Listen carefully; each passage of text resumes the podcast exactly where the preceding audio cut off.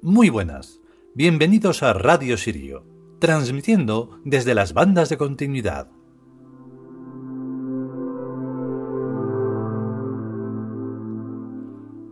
Hoy tengo que hacer un inciso ya más consciente todavía que otros que hacemos cada día, porque es que hoy hay que explicar una cosa que, bueno, hemos, explicado muchas veces eh, de manera escrita, en los blogs, en, en la bitácora, en todos los sitios. Y es sobre el tema de la semana llamada Semana Santa. Nosotros la llamamos Semana Santánica, porque tiene que ver más con el demonio que con algo divino. Y es que, mm, y no es por nada, no es por un insulto ni por meternos así como así. Nosotros trabajamos todas las mitologías, prácticamente todas las mitologías de toda la historia de este astro. Y hay una mitología, que es la mitología mesopotámica, en donde em, cuando llegaron los monoteístas del judío-cristianismo, pues cogieron a los dioses mesopotámicos y tan ricamente los convirtieron en demonios. Y hay uno de ellos que se llama mm, un dios mesopotámico que se llama Baal, tiene que ver con la guerra y tiene que ver también con la lluvia. Y entonces es muy gracioso que cada vez que toca la Semana Santa, que no es una fiesta judío-cristiana, sino que es una fiesta pagana, porque ellos también son paganos, sobre todo ellos que pagan por su miseria de, creencia, en em, la fiesta pagana esta es así porque depende de la primera luna llena de primavera. Cuando uno muere tiene una fecha de muerte, así como tiene una fecha de nacimiento. Si se saben ambas, pues se pone. Nació tal fecha de tal año de tal tal y murió en tal fecha de tal año tal tal.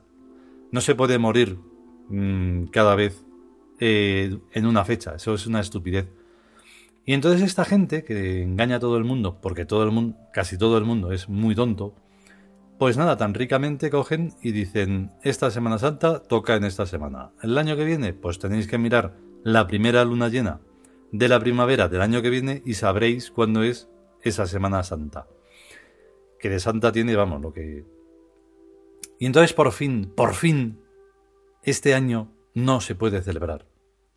No sabemos si Baal va a decir, bueno, pues entonces no vamos a llover tanto o ya lo tiene como costumbre, como hay gente todavía que en su cerebro o lo que tenga ahí dentro arriba en la cabezota lo seguirá pensando, ay, ay, que él pena y murió y no sé qué, que no murió nadie.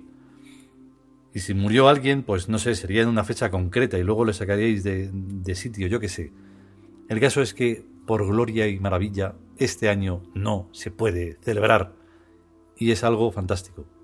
Así Val está más contento y no es insultado por esta porquería de monoteísmo. Y encima el capítulo de hoy, pues mete caña que no veas. Vamos con él.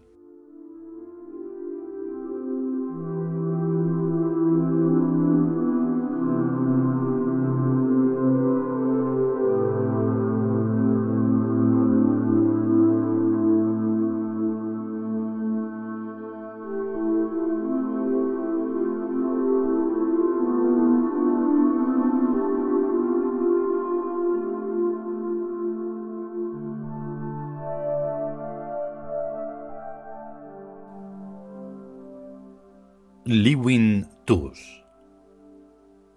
El lenguaje de los dioses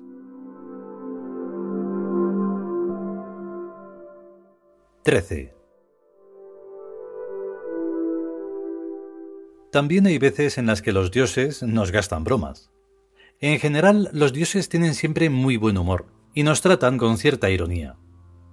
Esto me recuerda a las críticas que se hicieron a la Virgen María, cuando se aparecía en un pueblecito de la provincia de Madrid, cuando a la Virgen se le ocurrió decir por boca de su vidente Absténganse de tomar fotografías. El casondeo fue colosal, porque los eruditos decían que la Santísima Virgen María no puede decir esas cosas, sino que lo suyo es amenazar con castigos a los pecadores, y decirles que si no se arrepienten y le rezan a su divino Hijo Jesucristo, tienen el futuro muy oscuro decirle a la Santísima Virgen que no tomen fotografías? ¿Eso cuando se ha visto? En toda la Biblia no he leído más que una frase que se puede tomar como un chiste o un detallito de buen humor, cuando el Señor Jesucristo va y dice, el vino viejo se guarda en odres viejos, el vino nuevo se guarda en odres nuevos, y cualquiera que prueba el vino viejo y el vino nuevo dice, el vino viejo es mejor. Cuando yo era cristiano me imaginaba que Jesucristo al decir esto había guiñado un ojo, porque así resultaba simpático. Porque si no había guiñado un ojo, demostraba ser un imbécil. Claro que el vino viejo o añejo sabe mucho mejor que el vino peleón de la temporada, pero esto es una evidencia que todos los buenos catadores conocen, y no hay por qué ponerlo en la Biblia ni en ningún evangelio. A menos que las Biblias y los evangelios fueran lecturas simpáticas e instructivas, sin lo tétrico que esta gente humana supone que hablan los dioses. No hay discurseros más horrorosos y malajes que Jehová y que Alá y que Jesucristo. Vaya una gente ni un solo chiste, ni una sola gracieta, ni un solo detalle de buen humor, ni de un poco de simpatía, sino amenazas, mandatos tiránicos y leyes incumplibles y tontas que hay que cumplir porque a ellos les da la gana. Lo que demuestra la Biblia y el Evangelio es la inexistencia de un tío tan tonto y tan malvado como el padre de Jesucito, y lo que demuestra el Corán es la inexistencia de un tío tan tonto y tan malvado y con tan poquísima gracia como Alá y su arcángel San Gabriel, una gente absolutamente estúpida y sin el menor detalle de divinidad en sus supuestas revelaciones. Una buena revelación creíble tiene que decir más o menos. Oye gente, nosotros somos dioses psíquicos que vivimos dentro de vuestros psiquismos. Si vosotros sois buenos, nosotros somos dioses. Si vosotros sois malos, nosotros somos demonios. Eso que llamáis universo es vuestras mentes, que os hemos fabricado desde dentro de vosotros para que podáis percibiros a vosotros mismos como si estuvierais fuera de vuestros cuerpos. O sea, que es una especie de espejo. La finalidad de vuestra existencia es haceros dioses o demonios. Si os convertís en dioses, reinaréis por los siglos de los siglos, amándoos todos a todos y siendo muy felices. Pero si os convertís en demonios, sufriréis todos los infiernos por los siglos de los siglos. O sea que la cosa de vuestro destino depende enteramente de vosotros. Sobre este axioma, o dogma, o postulado, o principio, o ley, ya se puede deducir todo lo demás de la revelación verdadera. Pero hay que deducirlo con gracia y salero, sin pasarse ni quedarse cortos, sin desmelenarse melodramáticamente, ni por más cosas raras que nos pasen en cada vida o existencia, tras cada vida o existencia sucesivamente y vez tras vez. Así que nada de paraísos celestiales para descansar. ¿Descansar de qué si no le dais ni un palito al agua, y cuando le dais un palito al agua pedís dinero y aumento de sueldo. Pues sí que sois gente vaga, so humanos de mierda, y a olvidarse de que vayáis a descansar, ni en toda la eternidad, nunca y nunca, sino que bastante descansáis en cada reencarnación y en cada vida reencarnacional. So vaguerío con patas.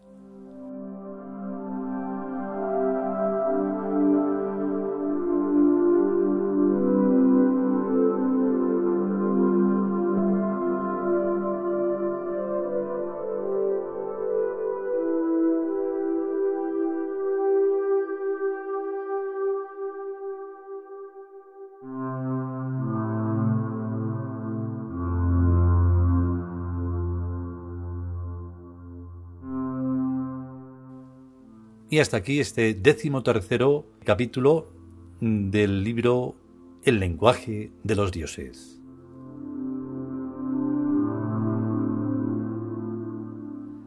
Sí, sí, es antipático, pero ¿qué más da si antipático es todo lo que está pasando? Y bueno, pues el que se tiene que aguantar nos aguantamos, no podemos decir nada. Estamos aquí encerrados en, en el encarcelamiento este domiciliario y pues nada, pues algo tienes que decir, porque si no es que estarías muerto. Y, en fin, que si podemos y sobre todo si queremos, pues volveremos con un nuevo capítulo cuando pueda ser. A estar bien y cuidarse y hasta luego.